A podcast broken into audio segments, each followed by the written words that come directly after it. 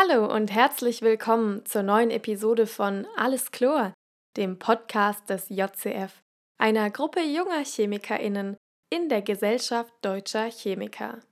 Heute spricht unsere Moderatorin Claudia mit Dr. Nadine Theofel. Nadine Theofel studierte Chemie an der TU Berlin.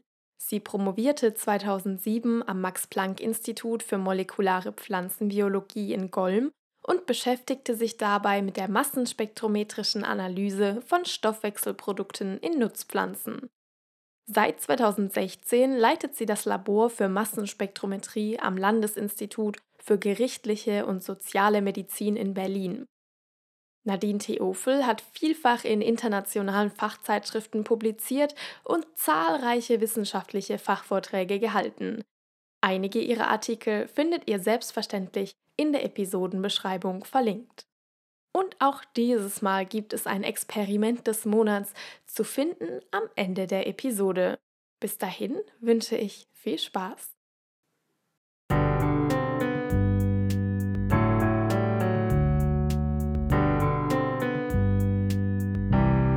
Der JCF Podcast.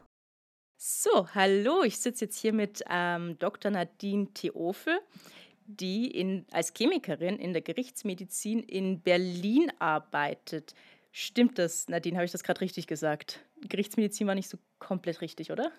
Ähm, vielleicht da mal ein bisschen nachgewürzt. Ähm, die Berlin hat zwei Gerichtsmedizin, allein aus der Historie heraus. Ähm, ich arbeite am Landesinstitut für gerichtliche und soziale Medizin. Also das ist der komplette Name.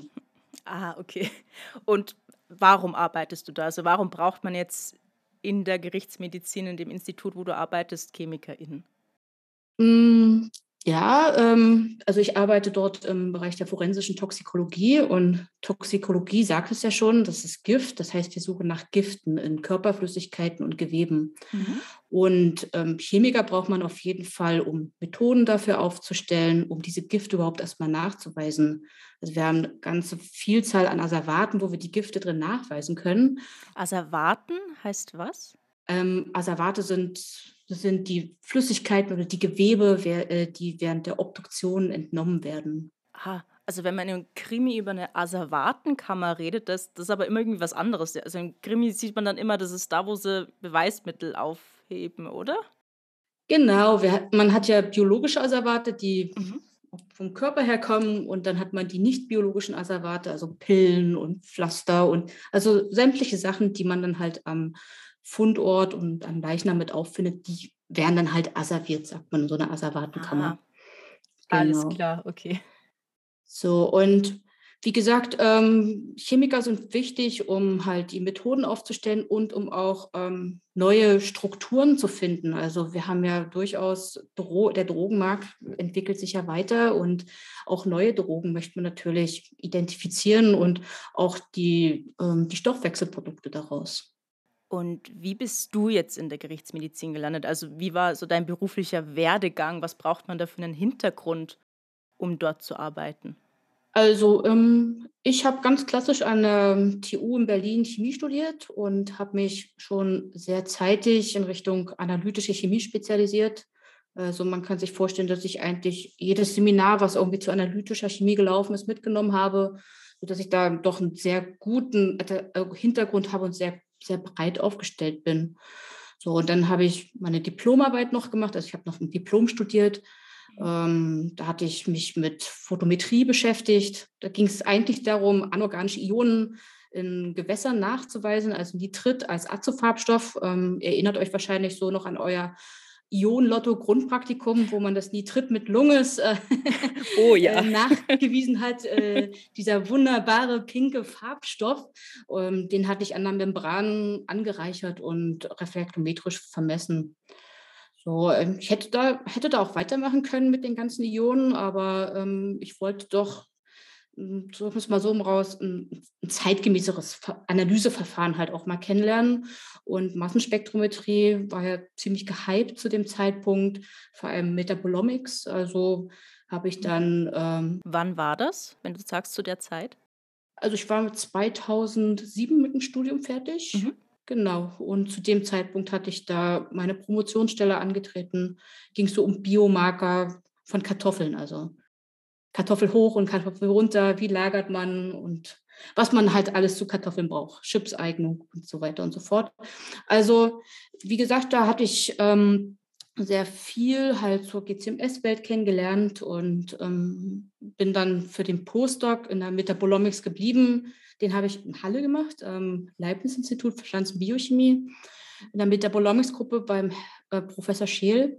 Und ähm, dort habe ich halt meinen Horizont in der LCMS auf jeden Fall noch ähm, erweitert. Also dort bin ich jetzt von den Kartoffeln weg hin zu den Wurzelexodaten. Also ich habe geschaut, was äh, scheiden die Pflanzen aus, wie, wie interagieren Pflanzen mit ihrer Umgebung. Genau. Ja, und man merkte schon, ich habe doch eine ganze Menge gesehen. Und ähm, ich war damals halt auf der Suche dann nach einer Stelle und habe mich ganz normal beworben bin auf die äh, Seite von der äh, GTFCH gegangen. Mhm. Wofür steht das?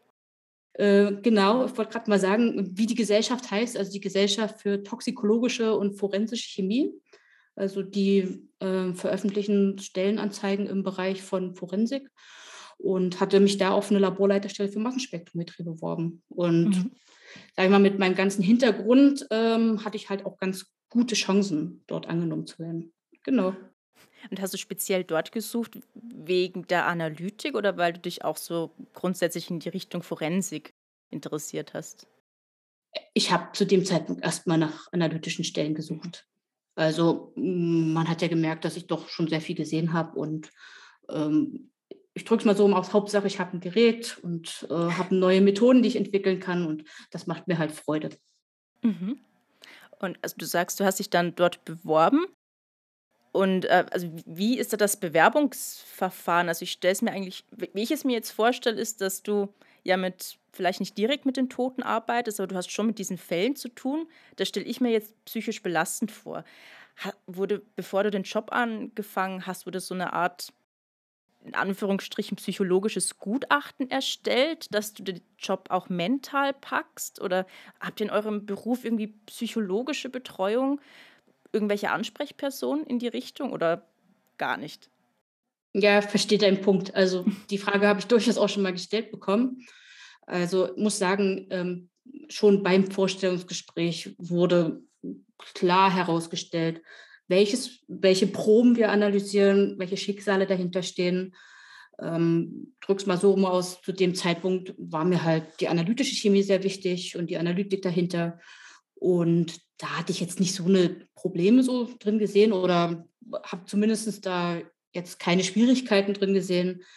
Ähm, mittlerweile ist es aber so, dass ich halt doch mehr Einblicke in, in Fotos und auch in ähm, Informationen zu Leichen und Auffindesituationen habe, sodass durchaus da so eine Betreuung ganz gut wäre.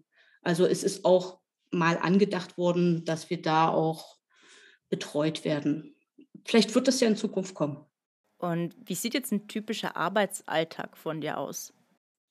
Ähm, da möchte ich vielleicht mal kurz ein bisschen ausholen. Mhm, also ähm, ich bin ein Team von fünf ähm, technischen Angestellten. Ähm, wir sind zwei Laborleiter und ist ein Leiter für die forensische Toxikologie. Und man muss sich so vorstellen, man hat je nach Jahreszeit zwischen drei und sechs Obduktionen pro Tag. Mhm. Da werden nicht alle für eine Toxikologie äh, weitergereicht, aber diejenigen, die für eine Toxikologie weitergereicht werden, da sind sämtliche Asservate, wir hatten ja vorhin schon über Asservate gesprochen, genommen worden und diese müssen natürlich in unser, unser System eingepflegt werden. Was haben wir zu einem Fall bekommen? Wie viel haben wir bekommen? Und dann äh, schließt sich im nächsten Schritt ähm, die, äh, eine Alkoholbestimmung an im Blut und im Urin. Und wenn nicht genügend flüssiges Material, sage ich mal ganz salopp, vorhanden war, dann wird halt der Muskel dafür verwendet. Und nach der Alkoholbestimmung geht es natürlich darum, finden wir ein Toxin, also findet man Gift in, in, unseren, in, in, in der entsprechenden Probe. Da haben wir dann im ersten Schritt verschiedene Immunoassays, also es muss man sich so vorstellen, da sind verschiedene Reagenzien, die auf bestimmte Stoffgruppen oder Einzelsubstanzen prüfen. Also mal Beispiele zu nennen, also Amphetamine, Kokain, Opiate, also sind mehr so eine Immunoassays, die auf Drogen halt ausgerichtet sind. Und im nächsten Schritt äh, schließt sich die Bestätigungsanalyse an. Und da haben wir halt auch verschiedene Verfahren. Also ähm, aus der Historie heraus haben wir ein GCMS-Verfahren. Und ähm, wenn wir damit nicht weiterkommen, äh, suchen wir mit unserem hochauflösenden äh, Massenspektrometer, was in Flüssigkeitschromatographen gekoppelt ist. Genau. Und dann haben wir, bleiben wir mal beim Amphetamin, unser Amphetamin gefunden. Zum Beispiel Ecstasy haben wir jetzt in der Probe gefunden. Und nun gilt es natürlich herauszufinden, na, wie viel wurde denn nun genommen? Also wie, äh, wie viel ähm, MDMA ist der Wirkstoff? Wie viel MDMA kann man im Schenkelvenenblut nachweisen? Und wenn man den Konzentrationswert hat, dann geht man ähm, in die Literatur rein. Da gibt es große Tabellenwerke, wo man nachschauen kann, wo auch Todesfälle veröffentlicht sind und klinische Studien und versucht dann seinen Wert halt einzuordnen. Mhm.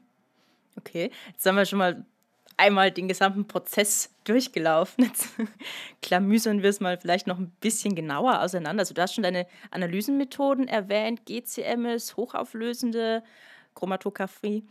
Äh, wie funktionieren die Methoden denn in etwa, dass, dass sich unsere HörerInnen eine kleine Vorstellung von machen können?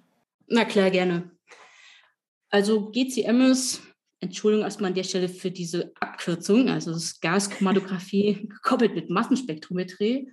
Ja, im Laufe der Zeit vergisst man es, dass man das nochmal erwähnen sollte, natürlich.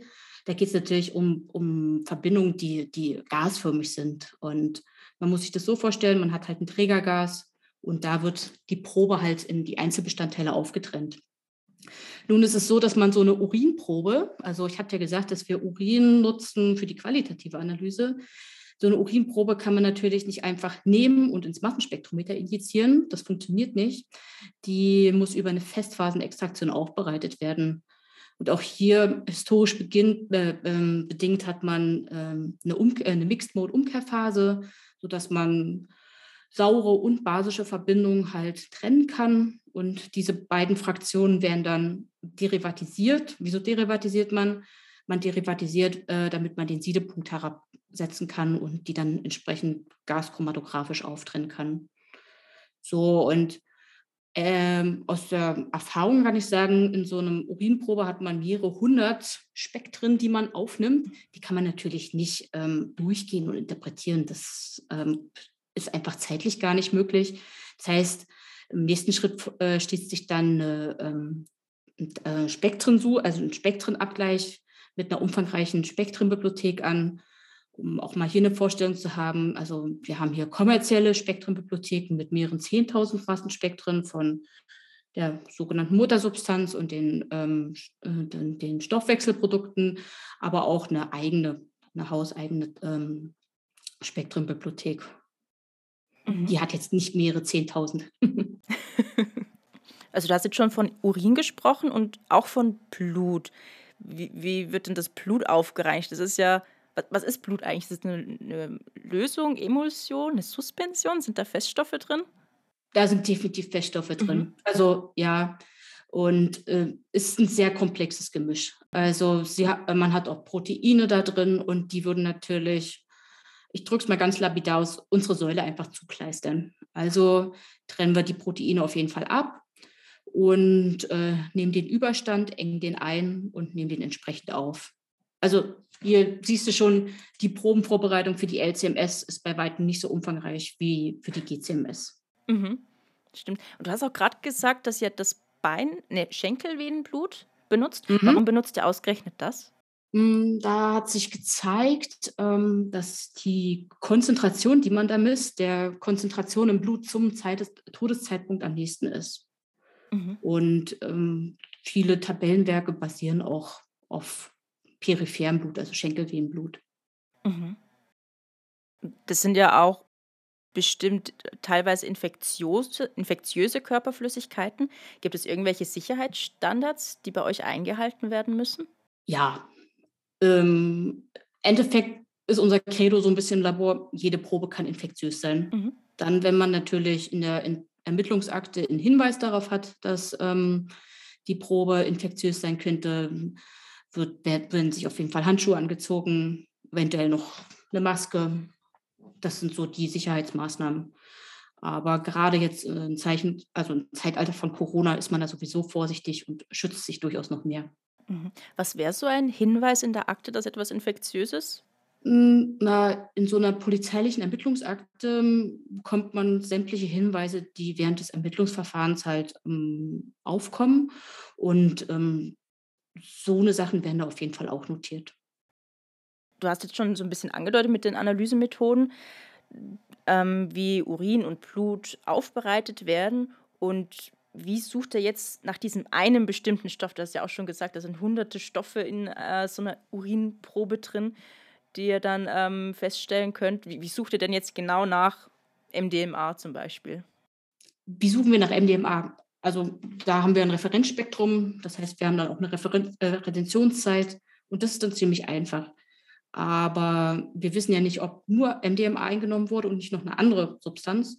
Also müssen wir wirklich Scan für Scan durchgehen und schauen, welches Spektrum, was gemessen wurde, passt zu unserem, äh, zu unserem ähm, Bibliotheksspektrum. Nach wie vielen verschiedenen Stoffen sucht ihr da immer? Du meinst, wie viele Stoffe so stellenweise zu, in, in so einem Fall gefunden werden können? Das oder auch, also wird automatisch nach allem, mit allem verglichen, was in euren Datenbanken zu finden ist? Genau, genau, genau so. Mhm. Und ähm, naja, es gibt auch durchaus Fälle, wo wir jetzt neue Substanzen haben. Ähm, wir mal so, wir haben im Peak jetzt in unserem GCMS-Chromatogramm, ein Spektrum davon und wir können es nicht aufklären, dann gehen wir auf unser hochauflösendes, hochauflösendes Massenspektrometer mhm. und versuchen da die Substanz wiederzufinden und dann entsprechend zumindest eine Summenformel zu bestimmen, eine Substanzklasse zu bestimmen. Also das braucht schon sehr viel Zeit auf jeden mhm. Fall. Findet ihr denn die Substanz, die eingenommen wurde in euren Proben, das wird ja auch vom Körper verstoffwechselt. Ne? Die Substanz, die eingenommen wurde, finden wir auf jeden Fall. Und für die qualitative Analyse nutzt man halt ganz gern Urin, wie gesagt, weil wir da nicht nur die Muttersubstanz, sondern auch noch die Stoffwechselprodukte finden. Außerdem muss man sich so vorstellen, im Urin ist die Konzentration von unserer eingenommenen Substanz in den meisten Fällen am höchsten. Insofern ist es auch einfacher, die Substanz aufzuspüren. Warum ist das so? Warum ist die im Urin am höchsten? Lagert sich, reichert sich halt über die Zeit an. Mhm. Und ähm, natürlich haben wir ein Problem, wenn jetzt die Blase leer ist. In solchen Fällen, ähm, ja, dann müssen wir halt unsere qualitative Analyse ähm, aus, aus dem Blut machen. Mhm. Wie lange kann man denn die Stoffe im Körper nachweisen? Ah, das ist sehr unterschiedlich. Also ähm, wir haben ja Blut und Urin. Also da ist es, ich sag mal so rum, zwischen Stunden. Also zum Beispiel ähm, die Gamma-Hydroxybuttersäure kann man nicht ganz so lange nachweisen, eigentlich. Also, ne? Ähm, bis, und andere Substanzen kann man sehr lange nachweisen, bis zu ein paar Tagen. Wir nehmen aber auch noch Haare Mhm. Und in einzelnen Fällen analysieren wir auch Haare. Und dann je nach Länge können wir da Monate bis Jahre, ne? also je nachdem, wie lang die Haare sind. Ähm, Haar wächst im Monat so ungefähr einen Zentimeter. Ähm, können, wir doch, können wir doch sehr weit in die Vergangenheit zurückschauen. Aha, also kann man auch alle Stoffe in den Haaren nachweisen? Oder geht das bloß für ein paar bestimmte? Hm, also soweit ich weiß, ähm, sind alle Substanzen, die man im Blut mal hatte, werden auch in die Haare eingelagert. Mhm. Gibt es auch irgendwelche Stoffe, die ihr nicht nachweisen könnt, wenn es jetzt irgendeine neue Droge gibt, die auf den Markt gekommen ist zum Beispiel? Was macht ihr dann? Hm. Äh, ja, ähm, guter Punkt. Ähm, also mit den sogenannten neuen psychoaktiven Substanzen tun wir uns einfach ein bisschen schwer, muss man an der Stelle sagen, weil ähm, Referenzspektren sind da jetzt noch nicht so verfügbar und auch Standards sind ganz schwer erhältlich. Also muss ja erstmal jemand synthetisieren. Und wir haben jetzt bei uns keinen, der irgendwie synthetisiert. Hm, das heißt, in solchen Fällen gehen wir dann halt, wenn wir unsere Summenformel haben, in, die, äh, in die Literatur rein und versuchen da zu schauen, welche Substanz könnte da zutreffen. Und manchen, manchen Fällen findet man auch noch ein Spektrum dazu und kann dann abgleichen, aber das ist sehr mühselig. Mhm. Und andere Substanzen, ähm, die uns auch ähm, schwerfallen, sind auf jeden Fall Gase. Gase? Ja, Gase, weil da unsere Analyse, also wir machen zwar Gaschromatographie, aber ähm, Helium oder Lachgas wird man so nicht sehen mit unseren Methoden. Und, ähm, und anorganische Substanzen, auf denen sind wir auch blind. Also weil man die eher über eine AS analysieren müsste. Und die haben wir nicht zur Verfügung. Das heißt, in solchen Fällen argumentieren wir dann aus der polizeilichen Ermittlungsakte heraus oder suchen nach einer Kooperation. Was wären denn anorganische Stoffe, die für euch relevant sind? Na, ganz klassisch so eine Arsenverbindung, äh, Vergiftung zum hm. Beispiel. Also. Kommt sowas oft vor? Das ist auch so was, was ich mit Edgar Wallace Krimis verbinde. Hm, in der Zeit, wo ich jetzt da war, hatten wir eventuell mal einen Fall gehabt, so Arsen. Also das, ich bin jetzt auch fünfeinhalb Jahre hier. Also nur, dass man mal so eine Einschätzung dazu bekommt. Gase kommt schon, kommt schon mal vor. Also mehr als mhm. einmal auf jeden Fall in der ganzen Zeit jetzt.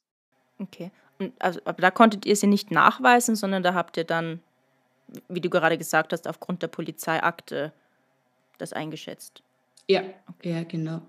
Und wie funktioniert der Arsen-Nachweis? Ist das auch noch wie, du hast vorhin schon erwähnt, die Ionenlotto im zweiten Semester, ist das noch diese Marsch, Marscheprobe? äh, haben wir damals leider nicht ausprobiert. Hätte man vielleicht mal tun können. Mhm.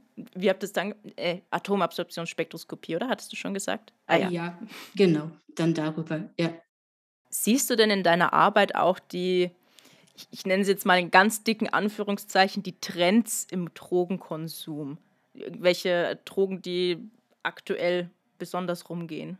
Also ich kann ja nur für Berlin sprechen und für unser Landesinstitut sprechen. Und ähm, da haben wir halt sehr oft Cannabis, was oft, also THC-Carbonsäure ist der Metabolit davon, den wir nachweisen ähm, so Kokain, Amphetamin, Heroin sind so Drogen, die wir halt ähm, auch oft nachweisen.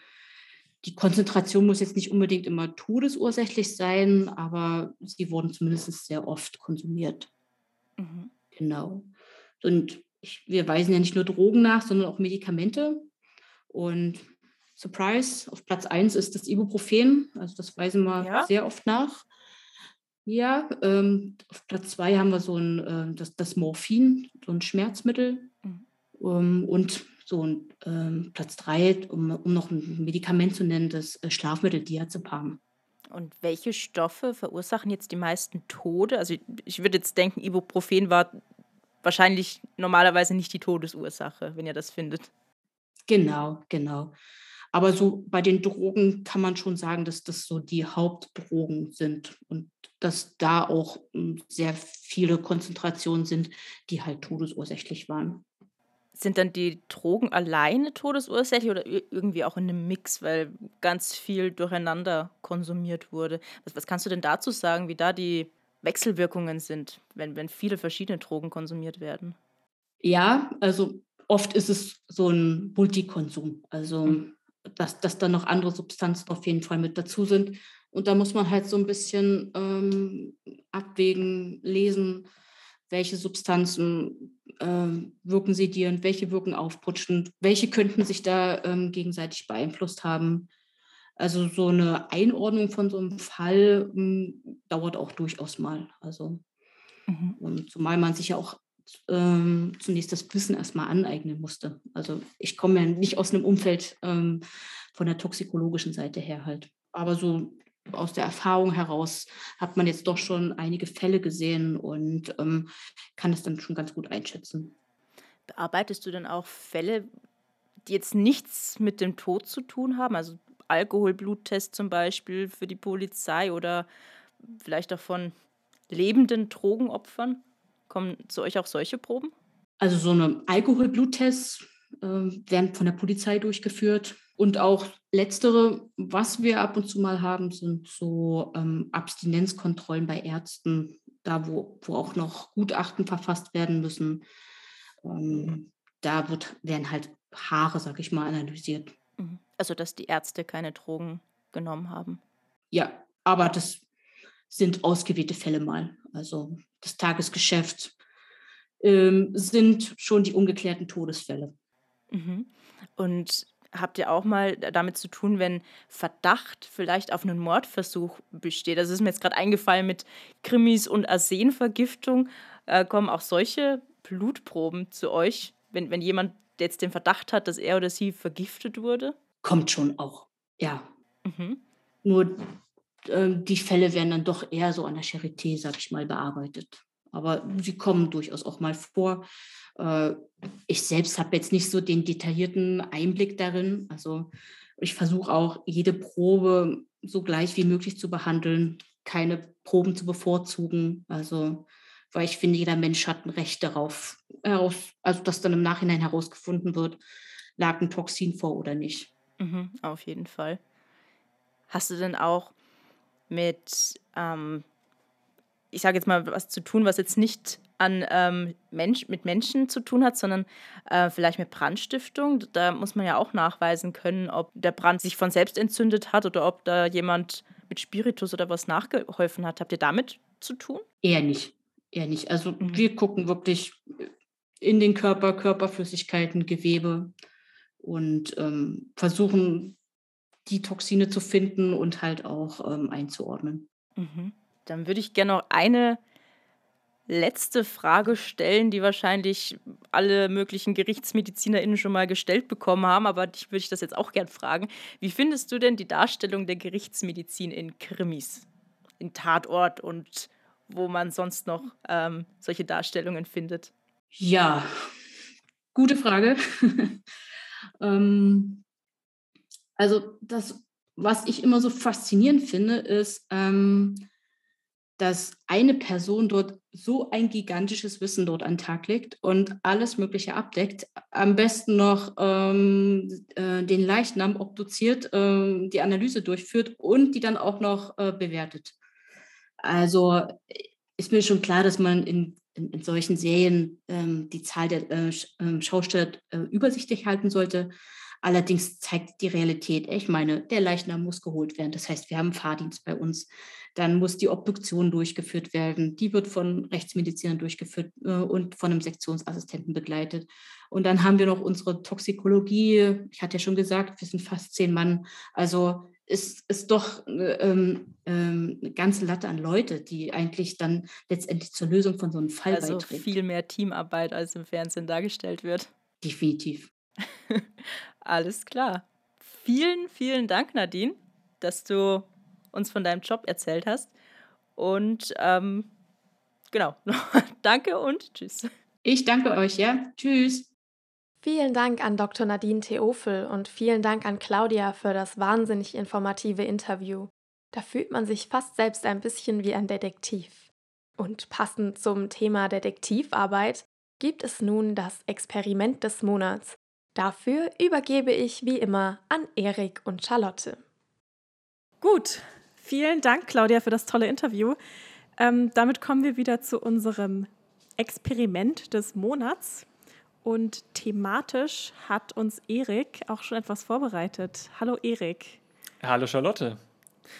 Ja, ich habe was vorbereitet, natürlich ganz passend zum Thema ähm, dem Täter auf der Spur zu sein.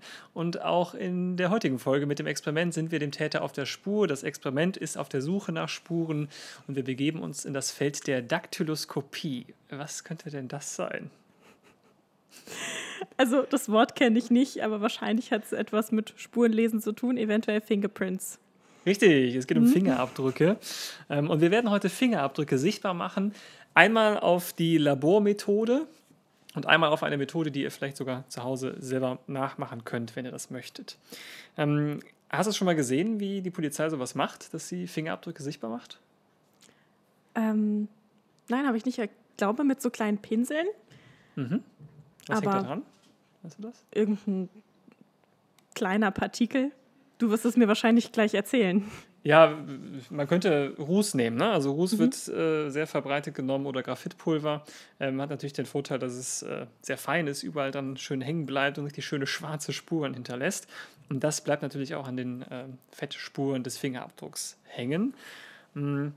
Es gibt allerdings einen Nachteil, dieses Pulver kann man natürlich nicht verwenden, wenn man zum Beispiel irgendwas auf Papier geschrieben hat und dann da mit dem Pinsel drüber reibt dann haftet das natürlich auch sehr gut gerne am Papier und man macht eigentlich das Papier eher schwarz. Und deswegen gibt es mhm. ähm, eine andere Methode, um nachzuschauen, ob Fingerabdrücke auf Papier sind. Und das macht man mit Ninhydrin. Äh, das habe ich hier mhm. mal in Ethanol gelöst. Das ist jetzt hier so eine einprozentige Lösung. Und wir haben natürlich auch ein Dokument, was wir überprüfen wollen. Habe ich dir hier mitgebracht? Ähm, kannst du erkennen, was es ist? Physikalische Chemie steht da drauf. 2022. Klausur steht da drüber. Und was steht hier unten? Das kann ich nicht lesen. Lösung? Genau, es sind Lösungen. es, sind die, es sind die Lösungen für eine Klausur. Und bevor ich das jetzt hier selber mit dem Finger, habe ich schon gemacht, aber ich ziehe nochmal gerade Handschuhe an, damit ich nicht selber irgendwelche Spurenträger oder Spuren hinterlasse auf diesem Spurenträger. Jetzt ziehe ich mir hier so schön Handschuhe an. Und wir wollen natürlich jetzt wissen, ich weiß, dass diese Klausurlösungen geklaut worden sind und wir wollen natürlich jetzt überprüfen, von wem die geklaut worden sind. Und wie können wir das jetzt überprüfen? Natürlich mit einem Fingerabdruck, der hier vielleicht drauf ist. Wir wollen also nachschauen, ob wir den sichtbar machen können. Und dazu nehme ich jetzt mal diese einprozentige Ninhydrin-Lösung, träufel das jetzt mal hier drauf, pack das dann auf eine Heizplatte.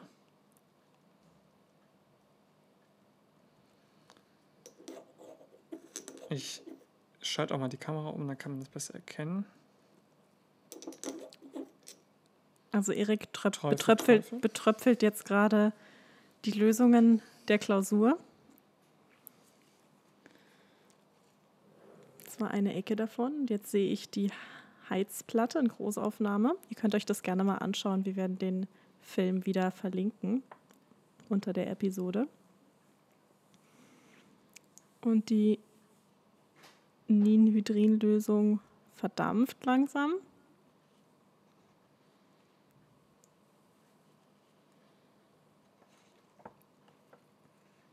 Und und es werden ganz lange so lilafarbene Flecken sichtbar.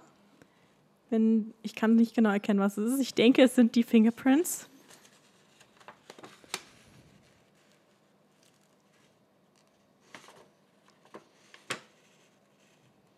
Ja, die Reaktion braucht ein Weilchen. Und vielleicht kannst du es jetzt in der. Ich schiebe die ein bisschen weg. Vielleicht kannst du es erahnen oder erkennen. Ja, es sind auf jeden Fall zwei lilafarbene Fingerabdrücke zu erkennen. Genau, und lila ist auch schon die, der richtige, das richtige Stichwort, äh, denn diese Farbe, die wir da jetzt sozusagen hergestellt haben, die hat tatsächlich auch einen Namen, das ist nämlich das sogenannte Ruhrmannsche Purpur. Mhm. Ja, also die äh, Aminosäuren, die nämlich auch in der äh, in, ähm, in dem Hinterlassenschaften vom Fingerabdruck äh, noch immer noch in Spuren enthalten sind, die reagieren nämlich dann mit dem Ninhydrin. Mhm. Und dann gibt es so ein schönes Dimer und das ist das sogenannte Ruhrmannsche Purpur. Also diese wunderschöne purpurne Farbe ähm, wird dann eben erzeugt und das hilft uns eben dann, diesen Fingerabdruck hier sichtbar zu machen, ähm, weil eben das Ninhydrin sehr gut mit Aminosäuren, Peptiden äh, reagiert und eben auch im Hautschweiß sind die in Spuren eben vorhanden. Und das ist so eine schöne violette Färbung. Das kann man kann auch zeigen, dass das Ganze auch anders reagiert. Zum Beispiel hier habe ich noch eine andere äh, Aminosäure, die mitgebracht. Das ist jetzt Glycin. Mhm. Und wenn man Glycin äh, mit damit versetzt mit der Ninodrin-Lösung, dann kannst du erkennen, welche Farbe entsteht hier so schön. Bläulich.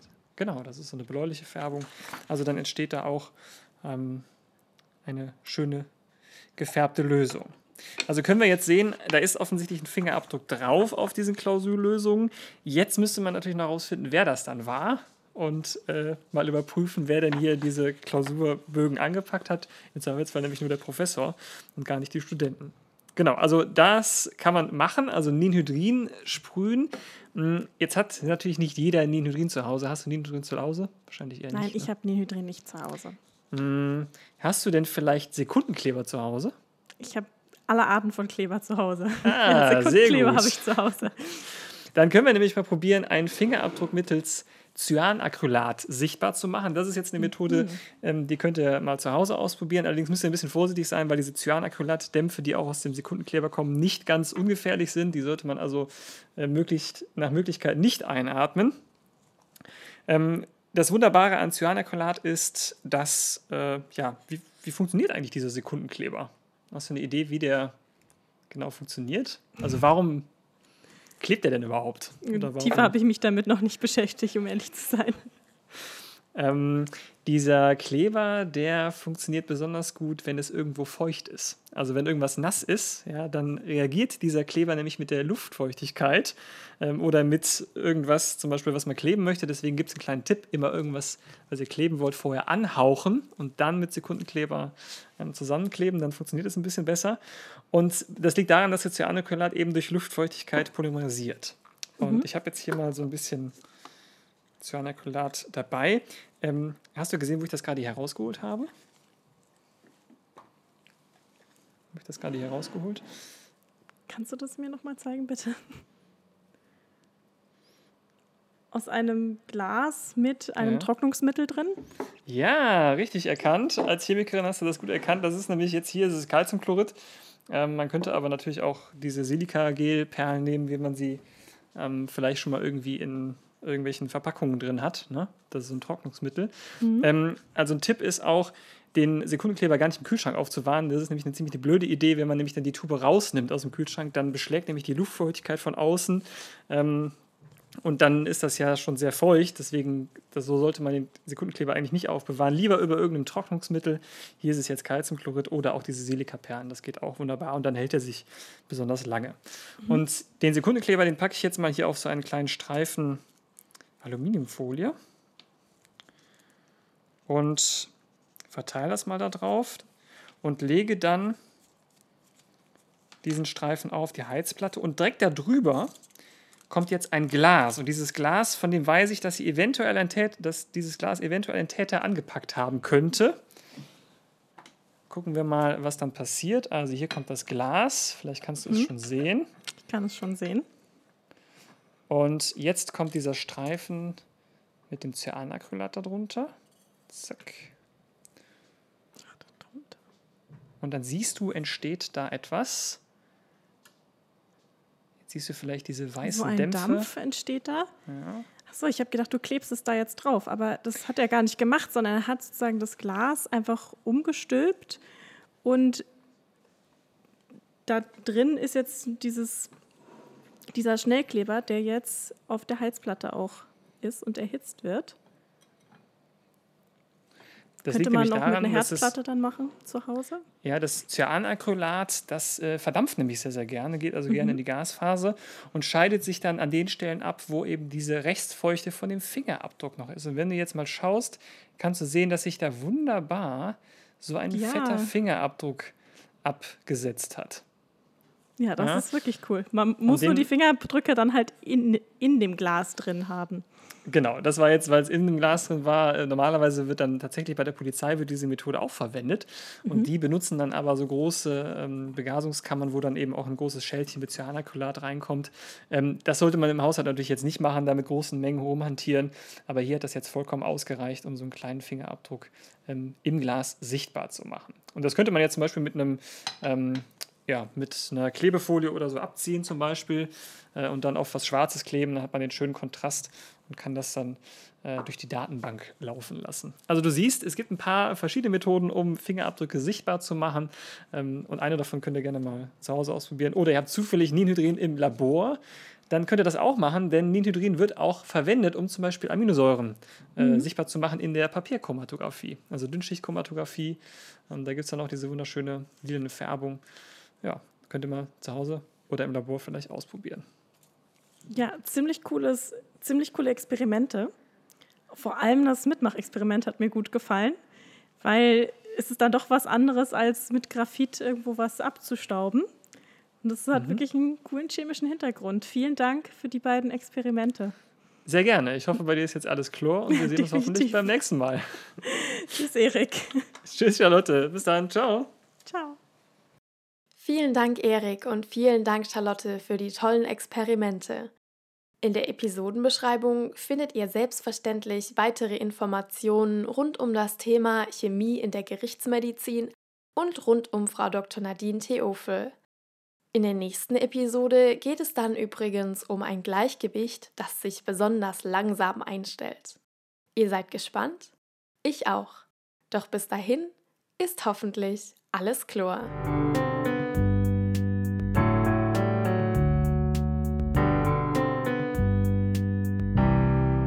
JCF Podcast.